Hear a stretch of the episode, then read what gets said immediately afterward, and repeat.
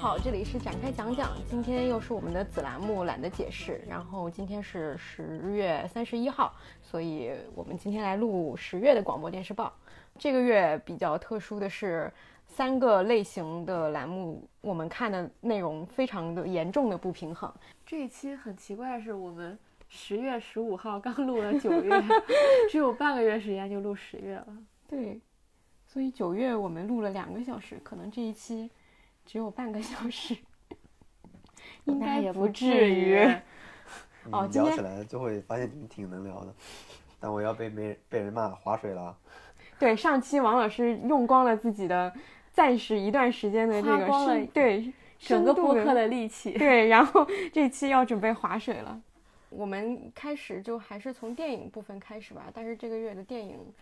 就真的我们我们只有一部电影可以放在今天聊，就是《少年的你》。然后这部电影我跟阿康都看了，然后阿康先说吧。我看了两遍，第一遍看完非常激动，就是我觉得我这个激动可能在于一个心态的转换吧。我觉得如果之前没有接触这个行业的话，可能不会这么激动。我看完之后，最第一个感受是，它是一个真正的团队作品，你就感觉是曾国祥那个团队在《七月与安生》之后又出来了一个非常高水准的东西，而他依然在进步。就这个团队的配合是让人非常羡慕的。就包括我们以前不是聊过浪漫体质的时候，我们也说过这个东西你很难去复制，是在于它所有人的审美非常高且高度一致。那我觉得曾国祥团队就给我这种感觉，而且他们在《七月与安生》之后去做了一个更关注现实题材的东西，然后还能拍得这么有质感，所以当时看完的时候，最强烈的感觉是非常激动，然后觉得是一个很梦幻的团队，然后而且我觉得曾国祥是一个非常好的导演。就是他是真正会运用画面、运用影像、运用声音来叙事的人。这个故事你你会觉得他他很有意思。你不管是《七月与安生》还是《少年的你》，它本身的故事都是一个很三流的文学作品、小说或者网络文学。可能都不止三流吧。对嗯，但是他能让你，他能依然把它做到一个审美上很高的东西。就是你看这个东西，你不会在意那个剧本。就你不会很在意，当然它剧本上的问题你还是能看出来或怎样，但是他导演的功力能很大的程度上弥补这个，并且他的画面、他的摄影能牢牢的把你的眼球抓住，并且就是整个在审美上上升了好几个层次，对原原著故事而言，就这个电导演的电影语言很强，我觉得就。嗯，而且你能发现他很多小心思的设计，我有很多都印象非常深刻，比如说。高考试卷开封的时候，他下一个接的镜头就是那个挖土机去挖出那个尸体一样，嗯就是他就很多这种镜头之间的设计非常有意思。然后他也很喜欢用特写，然后我看的时候就觉得，因为他那个色彩，包括不管喜欢用特写还是他整个那个调色，都让我感觉很像王家卫的电影嘛。但我之前对曾国祥完全不了解，然后我回来之后就百度了一下曾国祥、王家卫，就发现他就说王家卫是他的偶像。他拍电影就是因为非常喜欢王家卫的电影，然后一直非常想努力的接近他、靠近他。曾国祥之前还跟彭浩翔学过一段时间的电影，就是我感觉他成长经历还是他很热爱这个行业，并且感觉这个人每一步都得到了非常有效的指导，碰到了非常好的师傅。然后也可能因为跟他跟他是曾志伟的儿子有关啊，因为他也是演员出身，演先演了很多电影，才自己做导演嘛。《志明与春娇》看过很多遍的话，可能会注意到他，他是春娇的弟弟那个角色，就是他本身的形象很好，是可以演电影的。反正我就很羡慕这种人啊，就是 小小年纪就有了自己的风格，又有天赋，又有资源，是吧？对对对对。然后整个团队搭建的也很好，也不是说又碰见猪队友那种，嗯嗯，然后也很会调教演员，嗯，然后我觉得宗那个周冬雨和易烊千玺的表现都非常突出，可能因为易烊千玺是因为就是起点低，大家都在吹易烊千玺的，但其实周冬雨是表现非常非常好的那个人，但是大家都把赞美给了，包括我自己也把赞美给了易烊千玺，但是这是这。这但是，但是我觉得周冬雨凭借这个表演可以拿各种奖，都可以拿，绝对没问题。然后现在很难有各种奖。嗯，对，主要是没有金马了。嗯没有金马的话，他我觉得他是可以拿影后的。然后易烊千玺也是可以拿新演员的。你现在再看易烊千玺，你觉得他，你把他放到 TFBOYS，你觉得他违和了？嗯，他放在那个团队里，他违和了，就嗯就感觉他很不一样。反正我觉得他会成，他如果朝着这个速度下去，他就是巨星。王老师是没看是吗？你刚附和的挺像看过的，你知道吗他？在假装不划水，害怕别人吐槽他，很有心 争机。取多说几句话。对，增加一些存在感。呃，我觉得这个电影其实前一阵讨论非常多，它大概有两个问题是大家会集中讨论的，一个是霸凌的问题，也是这个片子的主题；一个就是这个片子之外的抄袭的问题。关于校园霸凌这个主题，我其实觉得这个电影在呃前半段会给我感觉更好。就是它整个对于霸凌这件事情，包括刚刚说到的视听语言的呈现，都是非常好的。它尤其是最开始周冬雨看到呃同班同学跳楼的那个那一幕，那个冲击力都是很强的。但是在故事后半段，我会有点觉得可惜的是，他把重心放在了一个呃杀人案上，所以这个东西就把前面的霸凌的问题全都模糊掉了，最后也没有给出一个结论和答案。嗯，所以在后半段，他因为有比较多的几次反转，我会觉得有点多余。呃，尤其是在他们审讯室那段之后，就审讯室那段，其实我已经在努力的说服自己这个剧情是可信的，因为两个未成年人在审讯室经历住了警察的拷问这件事情本身就是会稍微有点不真实，但是因为导演拍的很好，所以我刚刚接受。结果下面一段又是要把这个事情颠覆，就是它依然还是要有一个相对光明和正能量的结尾，所以我会觉得后半段有一点走神。但是不可否认的是，他的确在霸凌这个问题上拍出了一些之前我们在国产剧呃国产电影里面很少看到的质感。他真正去关心到了这个问题，我觉得可能是一定上一定程度上有现实意义的。然后第二个抄袭的问题，我也不是特别想多说这个问题。特别奇怪的是，这个电影这个电影原著的融梗和抄袭，反而引起了很多人对于这个电影本身的抵制。这个事情是之前所有的类似案案例里面都没有的。郭敬明也好，于正也好，他们拍的所有的片子都不会受受到这种连坐式的反应。但是这次，《甄嬛传》和《如懿传》对对对这样的。对对，嗯唐七公子《三生三世十里桃花》是一个已经被调色盘，就是虽然调色盘不规呃不规范，但是已经是被网网上所有人都知道的一个事情。但是杨洋和刘亦菲也没有受到这方面的牵连，对吧？之前所有的事情都没有过这么严重的一个倒推的事情，但是这次非常严重。那你觉得这次非常严重的原因是什么？我不太好确定里面有没有粉丝的原因嗯。啊、因为它毕竟这个电影有流量演员，有流量演员他就有对家嘛，等于说嗯。就是这个东西我因为我不太关注饭圈，不太清楚，嗯。但是也有可能是这次这个电影的口碑或者说它本身的质量特别好，嗯。呃，大家对它的好评特别高，招来的反对意见也就会特别强烈。嗯。嗯，因为如果它是一个很普通的悲伤逆流成河，不会有人关注它嘛，就是大家也不会骂它，就没有什么可说的。对我觉得可能有这方面原因，但是这个呃之前的所有就是一旦有人夸这个电影的任何东西，都会有人在下面说抄袭融梗，了解一下，我就会觉得这个东西大家根本没有把这个事情分开，嗯。就是一个电影的原著是否涉嫌抄袭或融梗，这已经是两个问题了。抄袭和融梗是两个问题，然后以及他翻拍的这个电影作品是否涉及侵权，也是另外的问题。然后电影作品侵权和演员去选择是否要选择这样的作品，也是两个问题。所有的问题都融到一起，大家又变成一个站队是或否的问题，我就觉得没有什么太大的讨论意义。嗯嗯，然后我其实除了这两个问题啊，我觉得最有意思的点是在于我非常，我看完以后非常好奇。先不说它之前经过了一轮整改嘛，就整改之后，其实它的改动不是特别大，就是只能能看出来它是加了一些口型台词对和后面的字幕。后面配音的一些东西。对，包括可能它那个时间的调整，就是放在二零一一年这个事情。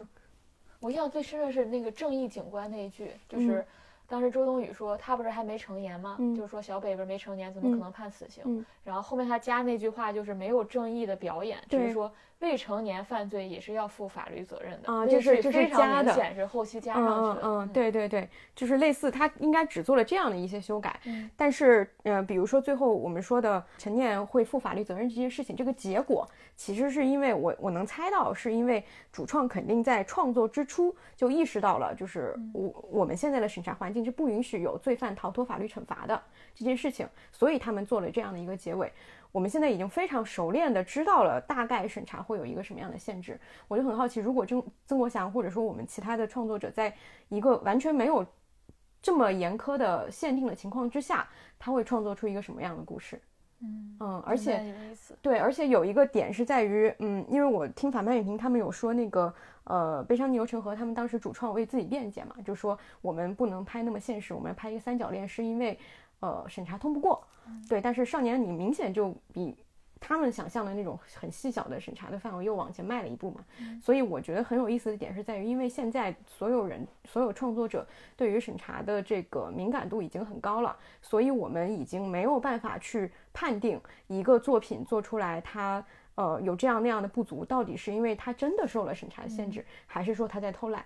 就一开始大家都已经所有人带入这个前提条件在做对对对对，但是有的人是真的带入，而且真的是想要往前进一步的；有的人就是完全以这个作为借口，你就已经没有办法去揣测他到底是因为什么了。他做出来了就可以有可以拿这个东西当挡箭牌，也可以这个东西真的是伤害了他。就是这个事情，我觉得是很有意思。嗯顺着你这个说，我觉得他还有一点做得很好，就是因为曾国祥这个包括这个团队都是一个港台的团队，但是他把那个大陆的这个高考的氛围，我觉得做的还是挺到位的。这种压抑感会有很多细节，比如说我们当时也会根据考试成绩来调整你在班上的这个座位。嗯，其实他对整个教育制度啊，包括老师形象的刻画，虽然没有那么明显的去，呃，把它作为一个反面，作为一个嗯反面，它有很多挺我觉得意味深长的东西。嗯比如那个他们在换座位的时候，老师就说：“你们现在是根据这个成绩排名来换位置，但你们将来进入社会，你们可能连这个位置都没有了。嗯你现在可能换到教室最后一排，嗯那你进入社会，你可能直接被淘汰啊等等。包括老师里面的很多老师的一些形象，包括他们喊口鸡汤式的口号啊之类的，就是你能感觉到他还是在这个范围内没有把老师塑造成一个单一刻板，或者说，就是如果你去深思一步的话，你会觉得这些形象是有点负面的。嗯啊，对，再包括我还印象最深的是他写，呃，他把那个高考阅卷的过程整个视觉化，都展现。就因为我们之前都没有见过高考阅卷是大概是怎样的，就是怎么把你的答案扫描上，然后怎么给你答，我参加过高考阅卷，是吗？对我也见过。哇塞，对，他是在电，当时就是高考阅卷点，对，他很多是在当时研究生都给电脑，抽去改嗯，哦高考可能。因为对，在座的三个人只有我是本科，最高学历是本科。没有，确实在影视作品当中很难见到这些东西。对对对，那个，而且他那个拍的非常好。嗯，他这个里面你没发现他整个交叉蒙太奇都用的很好吗？嗯比如说他在阅卷的时候，他他另一幕给写的是那个审讯室，他跟这个就是你都是审判命运嘛，嗯就这个高考卷像给你审判了命运，警察也像给你审判了命运一样，嗯是完全是用这种镜头来叙事的，通过这种镜头之间的剪切，它就在说明一个什么什么问题，嗯不是简单就是一个我把这个故事给你讲完的东西嗯，啊、我觉得他真的是很会当导演。我觉得这个片子，包括刚刚说易烊千玺和曾国祥，都说明一个事情，就是审美好真的很重要。嗯，就是易烊千玺，我其实觉我觉得啊，他没有那么呃是一个天赋型的演员，但是他审美非常好。你从他之后不是发了一条微博嘛，就是讲这个片子的那个对写东西，你能感受到他是读过书的，而且他的呃，他知道什么是好的。虽然他可能做不了那种就是百分百的创造者，去创造一个全新的好的东西给你，但是他能朝那个最好的方向去努力。那你知道什么是好的。对对对，那你而且他对自己的这个事业有非常明确的规划，所以粉上他是一个基本上不会出什么大错的事情。他能够他为自己的这个演艺生涯负责，所以也等于对他的粉丝负责。所以他这是他可能跟其他的偶像不太一样的地方。最近的在这个片子之前的粉丝就变得特别多，我朋友圈里边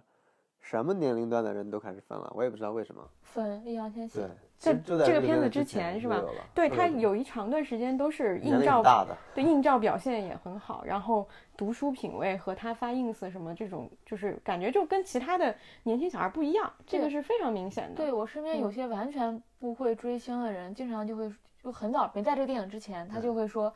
你知道吗？易烊千玺已经不一样了，就是嗯他说你不管听他说话还是看他的表达，你就觉得这个人是很有深度的，嗯他不是一个浅薄的流量，或者是像一个符号一样的存在。嗯但是我觉得这个电影是把这种东西给明确的嗯，用影像记录了下来，嗯然后展示在了所有人面前。对，因为以前只有你关心他的人，你才能发现那些细节嘛，你不关心其实发现不了。而且那个是没有一个画面的，对你只是说好，你看过他的几个照片或者怎样，嗯不像这样你是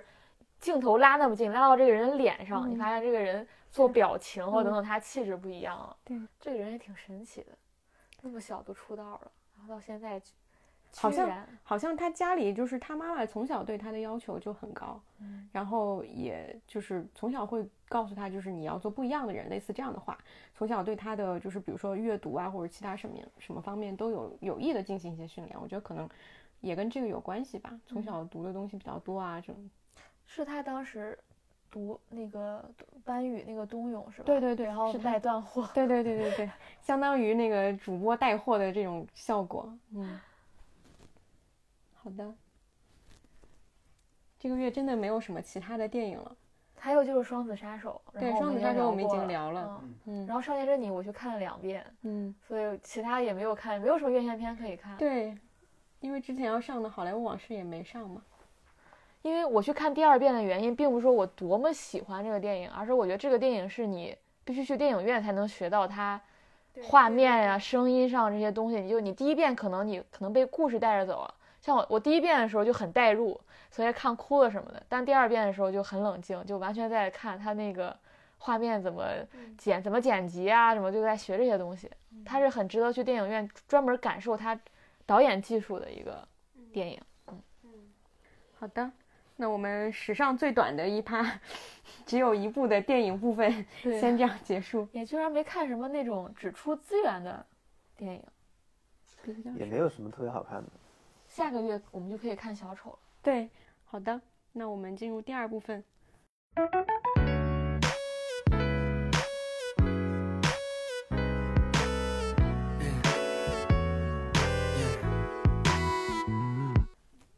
然后电视剧部分的话，我们可以先从一个，就是我觉得应该是这个月最红的一个电视剧，就是《现代爱情》。它现在豆瓣上的词条叫《摩登情爱》。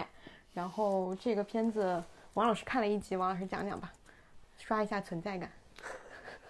好的，谢谢给我机会。变得这么乖了，对我没看之前，我大概看了评论，我以为是一个类似于很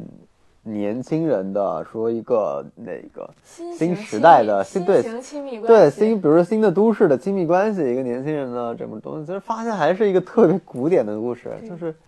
这个故事我不知道，因为他说是根据《纽约时报》上的故事改编的嘛。对对那我不知道这个是几十年代的《纽约时报》，我觉得可能是九十年代的《纽约时报》，或者是完全都可能会生产出这样的故事。它其实虽然里面有手机的元素，互相发短信息元素其实很少。他说的其实是一个非常古典的纽约客的故事，《纽约时报》最喜欢关注的那些。他其实关注的不是爱情的问题，当然我只看了第一集啊，我我不太确定，因为至少第一集他关注其实不是爱的问题，他关注是一个城市里人和人之间的互相关系的问题。就他其实写的是那个一个 doorman 一个守门看门人的这么一个故事，就是以前《纽约时报》经常有这样的故事，比如以前还叫 liftman，就是写那种电梯的那个专门按电梯的那种人，或者是什么。一个街道里不为人知的一个什么工种，就是《纽约时报》以前经常会做这种东西，包括特里斯本人自己也写了巨多的这样东西，都是六十年代的。你去把那个东西拿到现在来看，其实跟这个故事是没有什么区别的。他就是说了一个移民的，其实你要放大这个 Doman 你他其实没有展开啦，他肯定是一个移民的故事，一个他背后还有他的历史的故事，那可能就是一个像以前做一个小特稿或者一个小小报道的那种类型。那其实爱情只是包含在其中的一个一个元素而已，它并其实并不是在探讨现那个爱情本身的嘛，它是讨论纽约纽约人最喜欢讨论的话题，就是纽约人的精神，纽约人人和人的关系，然后作为纽约客，我们怎么在这个城市里面生存的？它其实讨论的是一个城市的人和人之间关系的这么一个命题。当然，我不知道后面二三集之后，就是你你看了后面之后，它是不是有什么新的东西？就是说，对于现代的爱情的延伸的探讨。因为我只看第一集，我只看到了这些东西。它是一个读者投稿的栏目，嗯就是读者自己写的，对嗯。明白？对我觉得我看这个剧，就是我刚刚想到四个字形容字，这个这部剧就是小资情调。就是有的人会很喜欢，因为它特别像《真爱至上》，呃，《纽约我爱你》什么，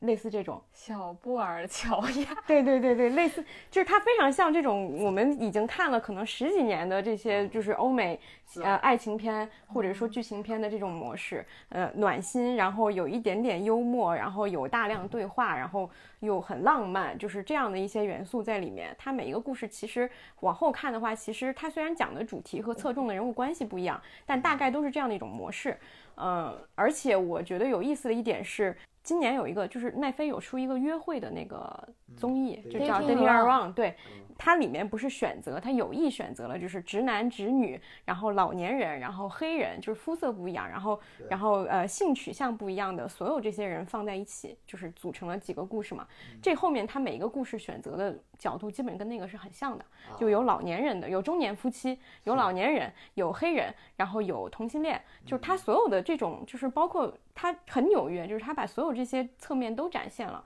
但是呃，反正看的时候，我觉得就是一个三星半到四星的作品，就是你看完以后不会觉得特别失望。它也没有，但是它也没有讲什么很新的东西。就是没有讲，它不是一个现代爱情，它真的就是一个，就摩登这个词就不是一个很当下会使用的词，它就是一个很想象中专栏的。当时命名为这个，对，所以我一直觉得这个专栏很古老的专栏。对零四年的，啊，你查了是吗？嗯，对，我就觉得这个太古老了，这个故事也不是新型的故事，那就已经快十五年了。它让我觉得之前那些有很多这种调调的都市爱情电影嘛，对对特别多。就是上大学的时候我们看了很多对对对太多了，你说让让这个不是电子情书时代的，就让我嗯觉得这些东西你把它变成一个更互联网就更短的一个剧，可能就是你再去讲这样的故事，大家依然觉得很很好看，不一定觉得是神剧，但是觉得，哎，就平时看就是它没有。什么太新的，就是在呃，尤其是爱情关系里，它没有讲什么现代和之前有什么区别。但是我们现在其实中国的对比会更强烈嘛，就是呃，我们由于电子或者说有很多呃手机 app 或者说类似的这些。就是科技的发展会给现代人的关系其实造成了更深的一种变化，对会变得更加奇怪也好，或者说更加快也好，就是这些东西在其实，在东亚可能会反映的更加强烈，但在美国反而我不知道是因为他们故意选取的角度就是一个这样呃传统的温情的一个角度，还是说他们真的没有太多的这种差距拉出来？我我觉得一定是有的。你包括像《伦敦生活》这种剧，那就是很新的东西嘛，它它明显是一个很很新的现在年轻人的一个想法。但是我总觉得这部剧它它反映的并不是美国人的现代爱情，它还是一个纽约人。一个非常执着的纽约人要拍的东西，就是我们纽约最伟大，就是这个东西。纽约人始终身上就是纽约是全世界最大的都市，我们最牛逼的都市，我们有最包容的城市，最包容的人，什么样的人都可以在我们这里发生各种各样的故事。它还是一个纽约故事，我觉得本质上它不是一个现代年轻人的爱情。那现代故事那就是应该是那个伦敦生活呀，为什么不是那种东西？那我觉得变成东亚的话，不应该是，比如说一集就讲微信，嗯，微信对我们这种爱情关系的影响，那另外一集可能是，比如这种我觉得也软件儿，对，我觉得也不是一定是这种我技术上的才叫新的，嗯那可能是一种新的状态上的变化。对，比如说这个就是呃无，声，对，不是 Modern Life 这种，它不是 Modern Love，嗯它这种东西其实还是一个太古典了，就是不知道怎么怎么介绍了。对，它就是非常非常古典的一个温情的小故事，就是这种故事在现在年轻人之中间其实是很罕见的。其实这种东西是这两年是不太见见得多了，这种这种温情觉得他就是的小东西。被这个名字给人家可能嗯并没有就讲一个现代的东西嘛。我觉得，比如说，如果投稿的来说，他这个人讲的肯定就是他和这个 Dorman 的故事。他讲的并不是他和那个后来去洛杉矶之后，还就啊洛杉矶之后跟那个人的恋爱故事，或者他此前恋爱失败的故事。他其实说就是大家跟他聊的就是这个 Dorman，他给《纽约时报》写，我遇到了一个很神奇的 Dorman，是吧？这个人能辨别出所有的渣男，为什么？这是一个小悬念，就是为最后他告诉你揭揭秘了，说是我通过你的眼神去看到那些人的，是吗？其实这是一个并不是一个爱情故事嘛。所以我觉觉得可能还是跟他选取的角度，就是毕竟是《纽约时报》在选取这些故事，他站的角度就是是我们纽约是 这样的一个角度，而不是从比如像伦敦生活，它虽然是伦敦生活，但它其实关注的是年轻人个人的困境嘛。对，这还是有出发点是不一样的。对，这个剧反正就是我还有一个明显的感觉，就是你没看后面啊，就是嗯这个剧里面最大的咖就是安妮海瑟薇，然后她的故事也是最不一样的，她的那一个故事是。感觉是花的钱是最多的，因为那个故哦故事做成了一个有点像是歌舞剧，就是有点像那个《La La Land》的那种形式，它有歌舞，然后他也穿得很浮夸，然后他那故事是唯一一个从头到尾只有他一个主角的故事，其他人都是一对儿一对儿的，或者说虽然不是爱情关系啊，但是他也是好几个人一起的，但是只有他那个故事是从头到尾是他一个人的弧光，嗯，就非常明显，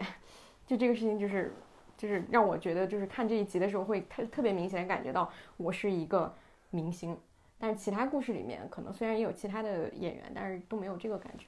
但这个剧已经续订第二季了，哦，这个我还挺吃惊的，因为我觉得这东西已我以为已经没有人看了，就是这种这这样的这样的一种方式，还在说表达纽约客的这么一这这么一种东西。可能美国人也想看一些爱情故事吧，因为安妮海瑟薇自己也说，她说她要演这个剧的原因就是她也很想看在电视上看到爱情故事，然后已经现在已经没什么人讲了，嗯所以她要加入这个剧。嗯，美剧都太硬核了。对，确实，那你从各个国家看爱情剧，现在都挺少的。嗯，日本也几乎绝了。对。好的因，为爱情变少了。好，然后下一个就是一个韩剧，是一个爱情剧。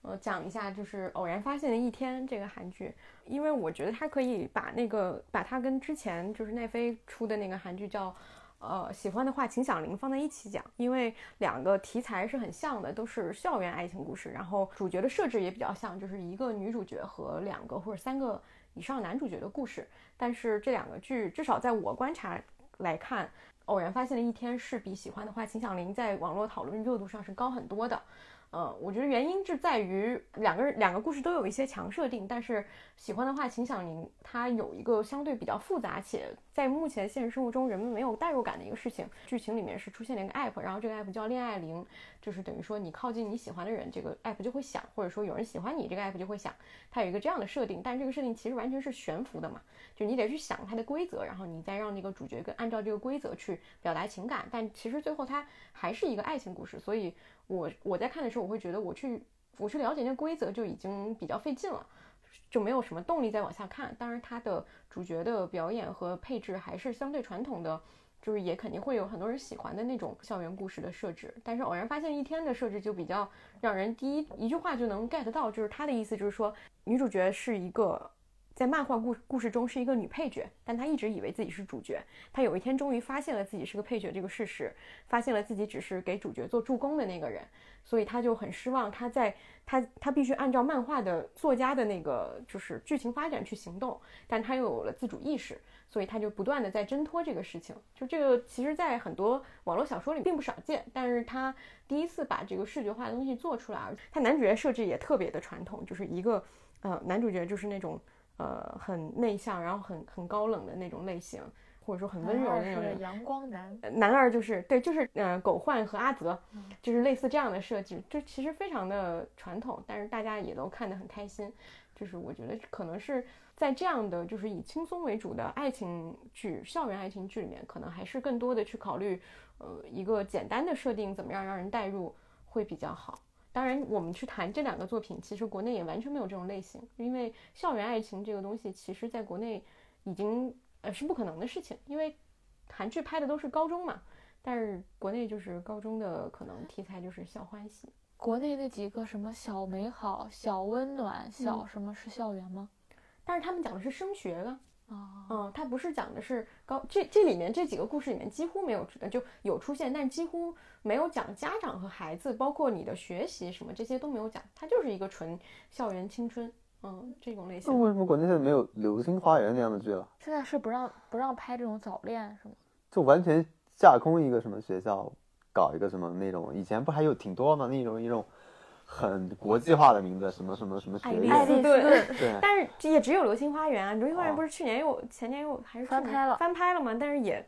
而且现在他就是你想你要你要架空，但是你要写一个就是富二代，嗯。但是你就是涉及炫富。对，啊、然后你在大学也好，高中也好，你你又涉及早恋，然后嗯又涉及各种这些红线的问题，教育的啊红线问题，就就很难嘛。其实我很想看写大学校园的，嗯，我也是，你看那个赵宝刚写了一个嘛，《青春痘》太烂了。对，哦，那但是你如果用当年奋斗的那个水准写一个大学的，嗯肯定很好看。嗯，我我可以推荐一下，我看过一个台剧叫《我的自由年代》，是一四年的，好像它就是讲大学校园的。那是我可能从奋斗或者什么之后，第第一个看到觉得说真正反映了大学生的生活应该是什么样的，因为它也是讲的是从入学到毕业的这个过程。我觉得大学生活最重要一点就是学会。发现自我以及学会抗争，就这个事情是必须得有的，你必须得有这种冲突嘛，就是你在大学生活中的痛苦多半很多都是来源于此。但是你如果国内的去拍它，嗯，更多的是反映的是爱情，比如说工作，就是只是上面的这一层，就可能没有那么有深度、有意义。很想看大学，是因为你一旦写这种，呃，已经步入社会了，就不外乎是职场和爱情这两条线。但在大学里，你可以就是你刚才说有很多自我的东西，他去发现自己真正喜欢什么，然后你你又是一个较为真空的环境，所以我觉得会很好看。嗯好的，下面是一个国产剧，嗯、阿康看了可以讲一下，叫《没有秘密的你》。哦，我当时看这个是冲着戚薇看的，因为我还挺喜欢她，是我觉得她在那个女就是中国的这些算是小花吗？她算，她也好像不太算，反正反正她可以演一些职场女性，就是我觉得她身上的那个气质，她不是那种一直在走那种幼少白这种美少女路线的人，她是有点御姐，然后又可以。很干练，然后又有点男孩子性格这种，我觉得她这个她很适合演一些职场女性，然后所以我就呃想看看她能不能在这个剧里有所发挥。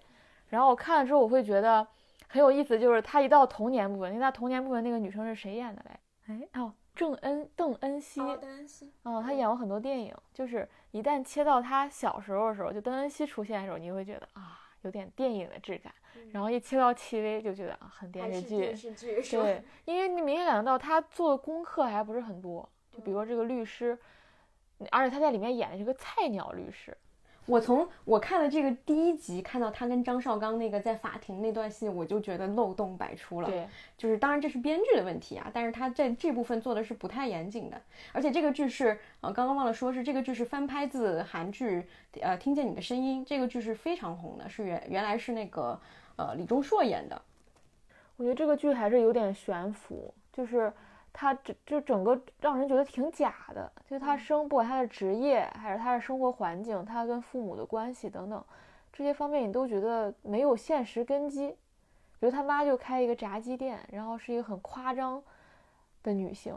然后她自己生活的那个环境，你想想她是刚毕业，然后是那个工作也不是很顺利，但住在那样一个房子，每天背着名包，我我有点理解不了，我为什么要在现在这个时间去看这个东西？我觉得它是我们当时对电视剧的这种现实要求很低的时候，比如我们小时候可能就喜欢看一些梦幻的，然后很夸张的，然后很脱离你的现实的一些剧。那个时候我觉得我看这个我可能能接受，但是你现在这个你再看这种剧，你就觉得很假。他们在表演一些，你好像是为了那几个桥段你在看这个剧，比如大家就想去看，比如姐姐和弟弟谈恋爱这种概念，你去看这些剧，你你就是为了那几个画面，或者为了这几个很撒糖的瞬间，等等你再看这个剧就没有意思。那我觉得可能还是整体的水平不够让你去。就是接受它是个悬浮设定以后，我再去享受它这个过程，觉得还是会有很多让你出戏的地方。因为韩剧大部分其实它也是有很多梦幻的东西，但是它会让你接受说，哦，我现在就是在放松，我就是在看一个不过脑子不跟现实没有什么关系的故事，但是我也可以接受，可能是这样的区别。他这个你无法接受，你会愤怒。因为这个剧是翻拍的嘛，然后我想到最近也有一个翻拍韩剧的电视剧上映，就是那个《时空来电》，它翻拍的是《信号》，就是这两部作品都是翻拍的原作是非常红，就是在国内都很红的这种。但是相比起《没有秘密的你》，《时空来电》可能更没有什么人关注。它主演是李小冉和杜淳。这两个豆瓣打分，一个好像不到两千，一个四千多，一个不到两千，都很其实已经很少了。对嗯，嗯，然后《时空来电》我也是看了一点以后，比如说它不是两个时空嘛，就九十年代和现在嘛。它九十年代的那个时空，它做了一些做旧处理，是怎么处理的？当然，它那个现场有一些，就大家开会的时候是一个很普通的一个木桌子，然后上面放一些就是九十年代那种茶缸啊什么之类的，但它整个蒙上了一层黄色滤镜。就是旧的那种，就是跟你手机里面最最老的美图秀秀旧呃就是怀旧滤镜怀旧滤镜一样的那种滤镜，就整个就是黄的，所有人都是黄的，所有东西都是黄的，它肯定是后期只是加了一层做旧滤镜而已，完全没有做任何的细致的处理，去让你真正觉得说哦，这是九十年代。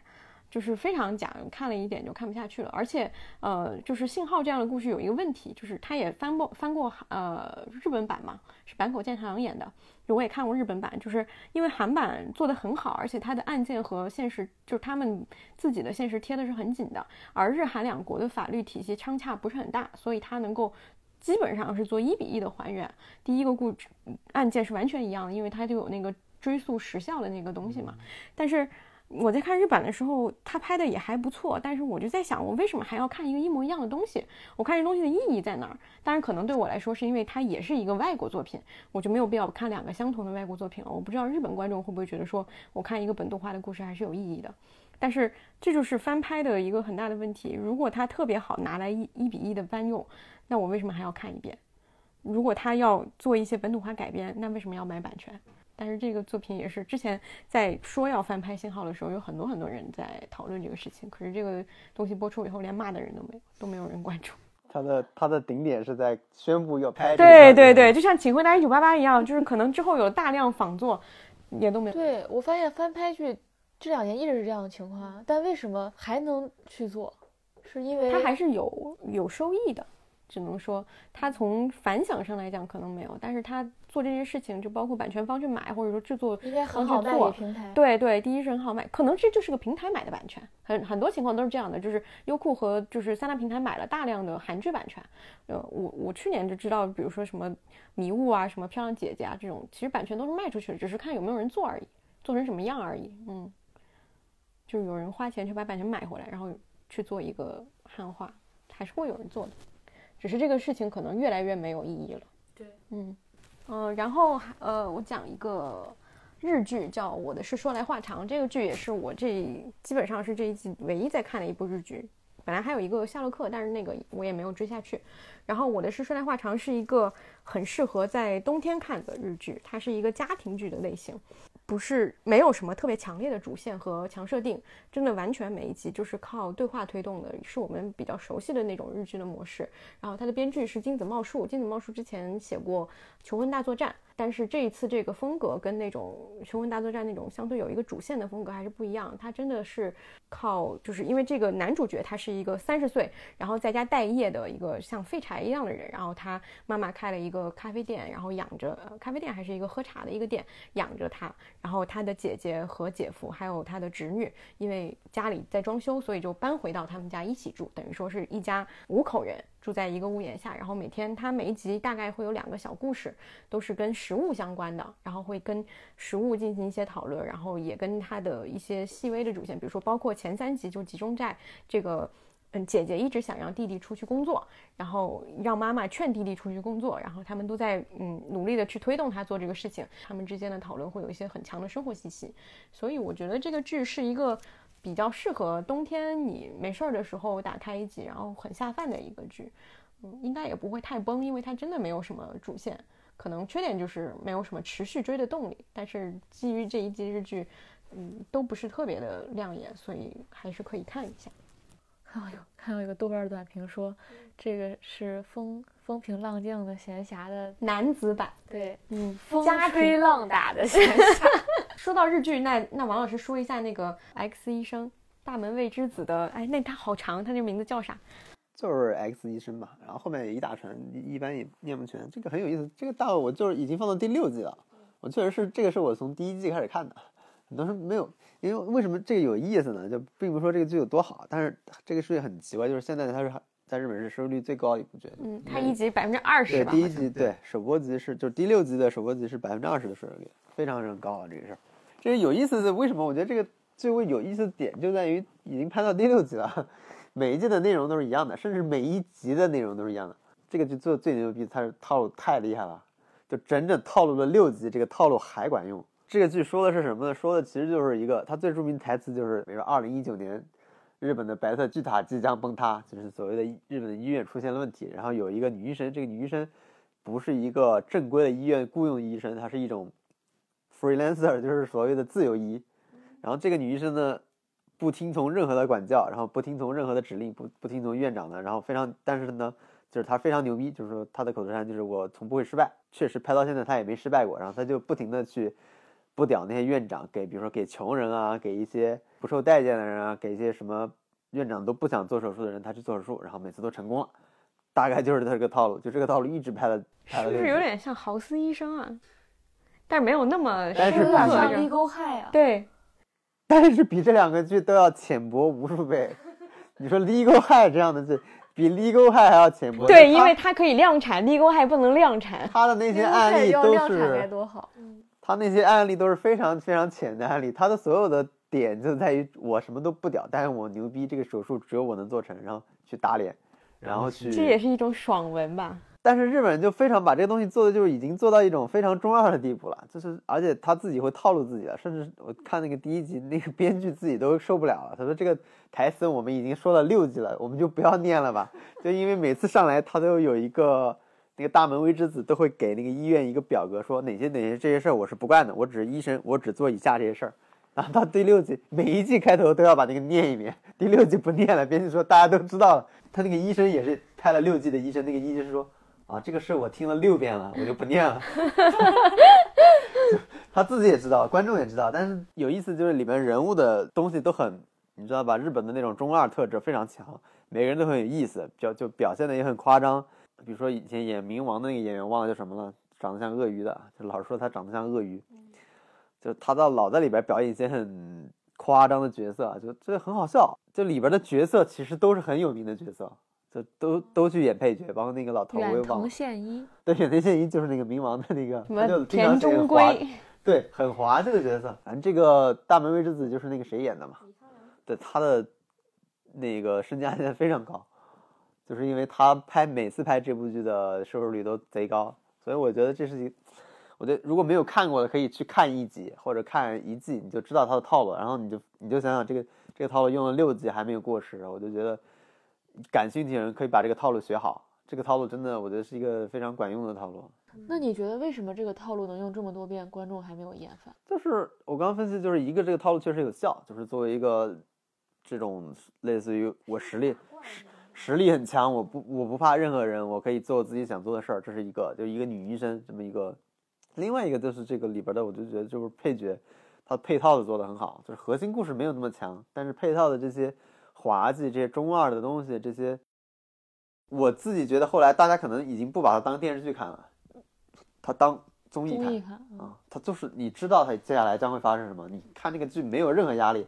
也不会有任何害怕的情绪，或者说这种反转的情绪，你没有，你完全知道下面会发生什么，你也知道下面这会怎么，然后它偶尔有一些小不一样的地方，你还挺惊喜的，哎，这么还还跟以前不一样了，是吧？就是，所以你可以分析，你可以去把那个片子拉出来，你就能找个无数个相同的点。而且我发现这个剧很厉害的一点是，它每一季都是十月份播。啊，是吗？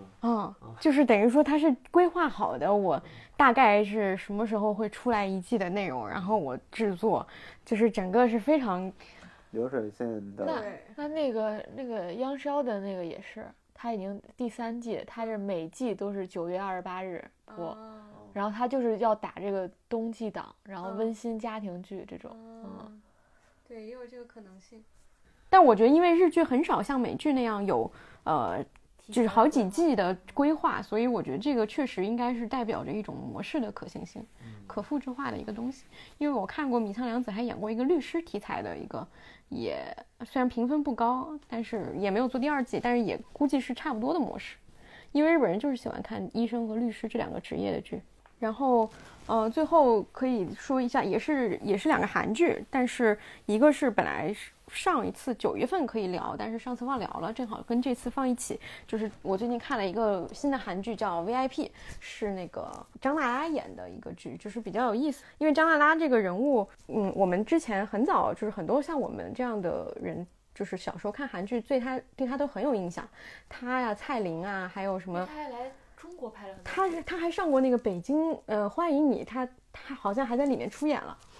就唱过一句，就是他当时真的是在中国很红，他是少数的那段时间在国内也非常混得开的一个女演员。整体来讲，就是在韩国红到现在还能当，就是她这个年纪还能当女主角的不不是特别多。像她那一批来看，她现在她今年已经三十八岁了，但是去年她演的呃《皇后的品格》是去年的应该是收视率冠军，她也是演女主角，所以今年她可以选择在 VIP 里面，她这次演的又跟之前不太一样，因为她的长相非常限制，她身高和长相，包括她的嗓音，都是一个偏少女的一个风格，但是她，嗯，这次演了一个职业女性。就是有很多韩网的评论都说她连嗓音都变了，确实有声线有压低，然后这些方面也能看出来她做的努力，再加上她就是保养的真的很好，就是看不出来她现在已经就是快要将近四十岁这样一个年纪。然后这个剧本身比较有意思，就是它又是那种第一跟财阀相关，第二跟爱情就是悬悬疑爱情相关，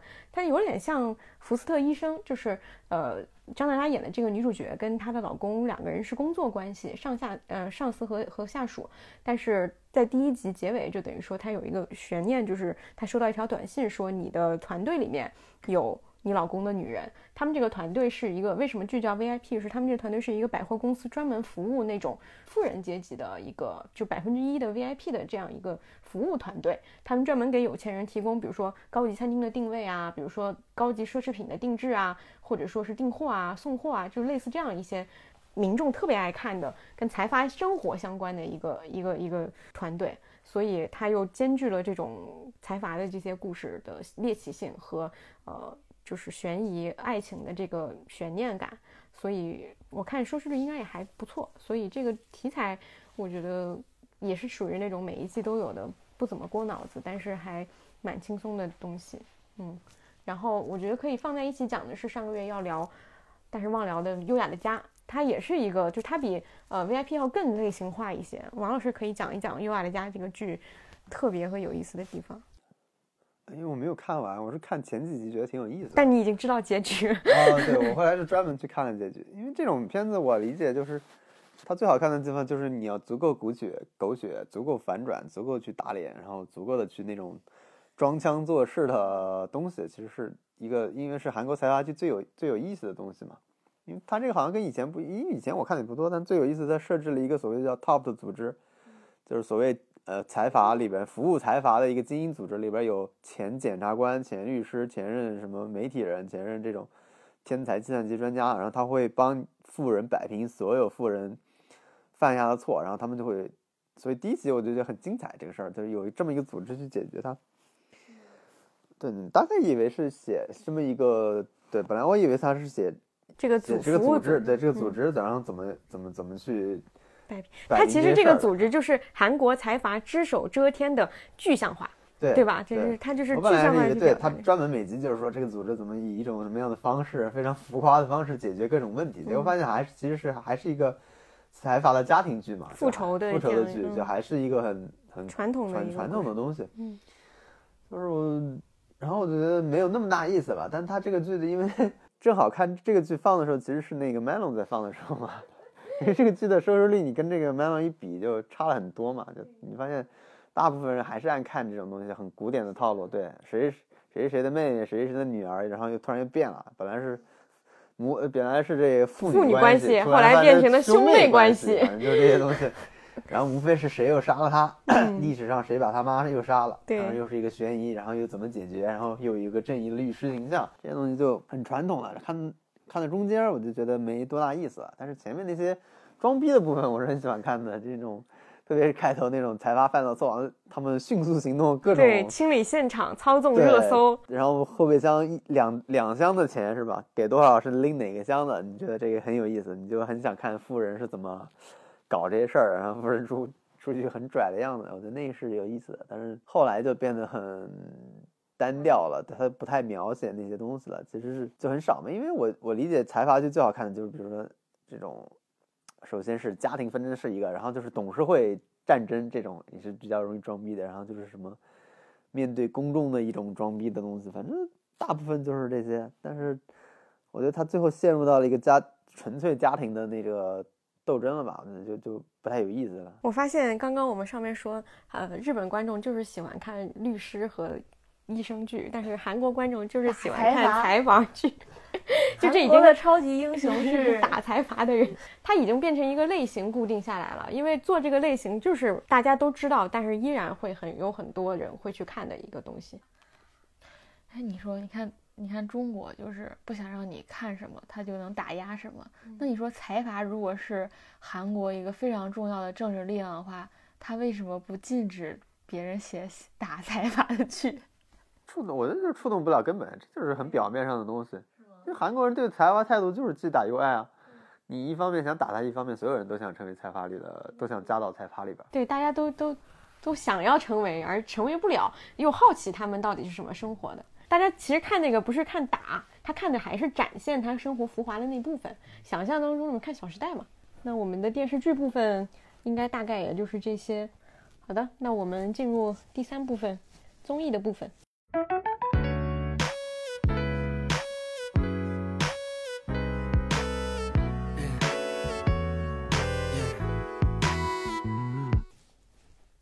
然后综艺的部分，这一期比较特别的是，这一期有大量的国产综艺，然后都是由阿康来看的。在刚之前沉默了半天以后，大家以为阿康要划水吧？不，他储备了很久，都在这一部分。因为我发现，我如果状态很差的时候，我就喜欢看国产综艺，嗯，因为不用看字幕，因为国产综艺才是真正的不用动脑的，而且它还是跟你看电视剧不一样。电视剧你还是得进入到某一个故事当中，综艺连你进入故事的这个力气都不需要。所以我就觉得，终于理解为什么很多人就上上班、下班就看看国产综艺，然后就休睡觉了。你你可以先从那个两个演员类的节目讲一讲。嗯，然后就最近有两个呃演技类的综艺吧，一个是《演员请就位》，一个是我就是演员。《演员请就位》是腾讯做的，《我就是演员》其实还是延续着之前浙江卫视做的第三季。就之前章子怡上的那个节目，我觉得大家现在可能就听着你都听混了，你都不知道哪个是哪个。我其实你你刚说完，我又哦又重新确认了一遍这个。对，嗯演员请就位，你可以理解成是个新的，嗯，是看到了我就是演员有一些收视的红利之后，马上视做那个频平台很快做了一个，然后我就是我演员狠起来连自己国内的节目都抄，这就是鹅厂。然后我就是演员呢，他这是第三季，他改版了，因为章子怡不是生二胎去了嘛，然后他就失去了。我觉得失去章子怡这个节目有很大不值得看，并不是说这个人多值得看，而是他其实代表了某个专业度和他的那种评价的体系。那他不在了，这个东西就就不存在了嘛。很有意思的一点是，演员请就位很像幺零幺，就是他一上来就是所有演员年轻演员进来，然后你要选导师。你要站队，就那个整个舞台的设计都很像。然后我就是演员，他因为改成了这个所谓的巅峰决战，就变成就是来了一批什么，他们家的标题都是殿堂级演员、好莱坞的宠儿、国宝级的演技，就这些演员，就是让他们再带一些小演员。我当时看着很震惊，就是因为我觉得文琪怎么能被带呢？就是他，他当然可以被带，年纪很小，但是他在里面我觉得比。有些导师我觉得实力要强，我觉得他很难，就是这个这两个节目，我就是看过一些片段啊，他很难脱离的一点就是这种，嗯，长幼或者说这种权威和这种对这这些套路，就是你没有办法撕掉那一层，你是老师或者说你是前辈，我是一个新人这种东西，而单纯的去靠演技去衡量这个事儿。我因为看到，比如说陈凯歌。在选择一个演员的时候，他说啊，他有很多戏都没有播出，我觉得他很可怜。他当时没有说很可怜，但是他说我觉得很不容易，所以我把这个机会给了他。但是你不就是一个选演技的一个节目吗？你如果完全没有依照演技的本身去衡量的话，那大家看它的意义是什么呢？所以正是因为这个问题，现在这两个节目反而是鹅厂赶紧做那个节目，评价要比这个做到第三季的节目评分高很多，原因就是失去了章子，刚才说了失去章子怡那个视角之后，它又变成了一个很讲就是长幼这种排序，又很讲这种就是一个老戏骨和新演员的一个其乐融融的一个。对，而且它变成了一个很浮夸的、很夸夸的夸夸群的东西。你能明显看到，就是他们有一些桥段演得很差，但因为他是所谓的导师在演戏，然后就要不断的去表扬或等等，就没意义，完全没有意思。所以他现在评分五点多。嗯，但我我会一直看那个演员请就位那个，虽然我觉得那个节目有各种问题，他那个节目有一个很好的思路是打开思路，是因为我看国产剧很少，但是你看演员请就位，你能快速的去认识市场上现在有哪些还不错的新演员。嗯，你能因为他那个布景搭的非常好，他不是不是在是在一个舞台上表演，把一个话剧表演。当成一个影视剧的表演来评判，他是真的搭了一个实景，不是说在舞台上表演，是直接拍。然后呢，我只是在舞台上有一个大屏幕把它播出来。就我们看的是成品，不是一个现场表演吗？它是现场表演，但是它不是让你直接看到那个现场表演，而是中间隔了一层就是它是有它是有景别的嘛，对，它是有导演、有摄影机、有不同镜头的组接，你但看到了是它是的一个现场直播型的表演嘛，就《幻乐之城》那样嘛。对，哦。但它不是在后台，它是在舞台上搭了个景，然后，然后中间一堆摄影师在拍，然后上面有个大屏幕，你是直接看成品。对，但是演员，我就是演员，还是将来，还是之前大家诟病的那一套，就是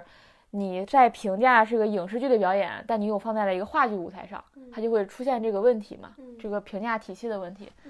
那我觉得演员请就位很好的点就是，你真的就能去认识一些新演员。我觉得还是有一些有演技的演员的。那你之前如果你没有看大量那些，因为他们之前能演的戏也很有限嘛，就国产剧也很多都是古装剧啊、甜宠剧啊，你不一定去看。但那些演员，我觉得有些还是挺有演技的。就这是一个去发掘新演员的一个很好的方式。确实，如果说水平很一般的话，很难在这个通过这个节目获得什么好处，反而对是暴露自己的短板。对，我觉得没有很多。我在我我专门开了个微博在列，就是每每有一个我觉得还不错的人列上，已经这么多期了，可能也就四五个人，最多四五个人还不错的，剩下的都是那种排除的，就不是说剩下是一般的和不差的，剩下就是不能用差的，对，不能用的。那下一组是《幸福三重奏二》和《做家务的男人》。我觉得《幸福三重奏二》挺值得看的，因为《幸福三重奏一》我就挺喜欢的，因为我觉得他嘉宾选的蛮好。然后上一季的时候，我当时觉得这个综艺有种日剧的感觉，就他因为他是把三个家庭就放在了一个，呃，算是郊区的一个小房子里，然后你们没有一个强设置，不像是之前一定要你去玩游戏、串门儿、做这做那，他就是把你放在这环境里，你就。每天自己三解决食三餐吧，你们就 所以他就有点日剧的感觉，就那种很家庭氛围的那种，那种不作为感。你们日剧它有时候不会给你写很强的那种场景，就是一个氛围的东西，一个状态的东西。我觉得他第一季的时候有做到这一点，尤其是蒋勤勤和陈建斌那一对儿，我觉得非常好看。因为陈建斌那个性格，因为他作为一个四五十岁的中年男人，然后他就身上很有那种。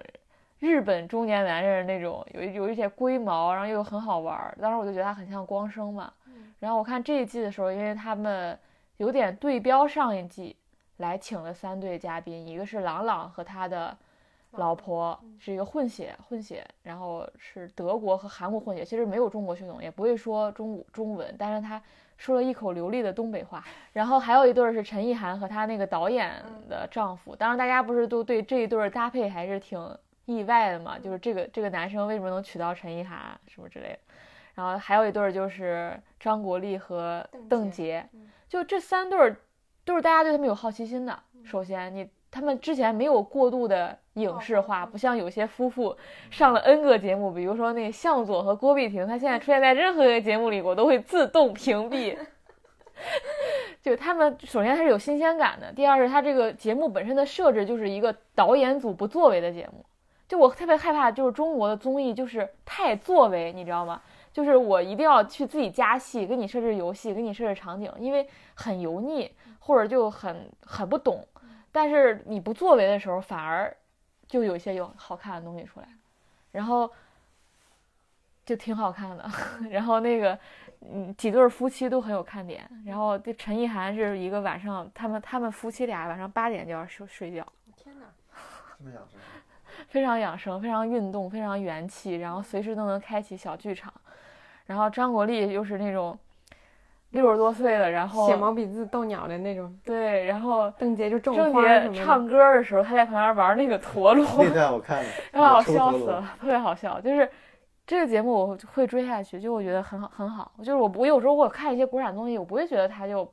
没法跟国外的比或者怎样。我觉得它你只要选对人，然后你不去过多的加戏，你尊重就是真实的东西自然流露出来，你还是能做出很好看的东西。你本质上大家还是爱愿意看自己国内的东西的，就是那种人的文化，你其实对，